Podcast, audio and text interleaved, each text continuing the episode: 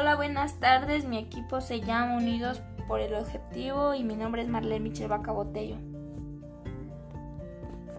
Mi nombre es Daniela Delgado Vaca. Mi nombre es María Elena Vaca Dimas y esperemos sigan escuchando nuestros podcasts.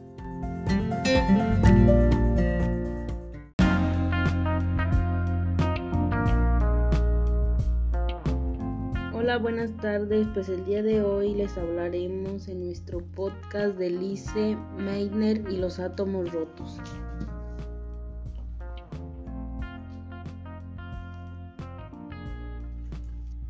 Algo que fue muy interesante del texto fue que en diciembre de 1938, en el despacho del Laboratorio de Física del Instituto Nobel de Estocolmo, una mujer de ojos cansados y cierto aire de tristeza miraba fijamente una hoja en blanco con la mente perdida entre, entre seis décadas de recuerdos.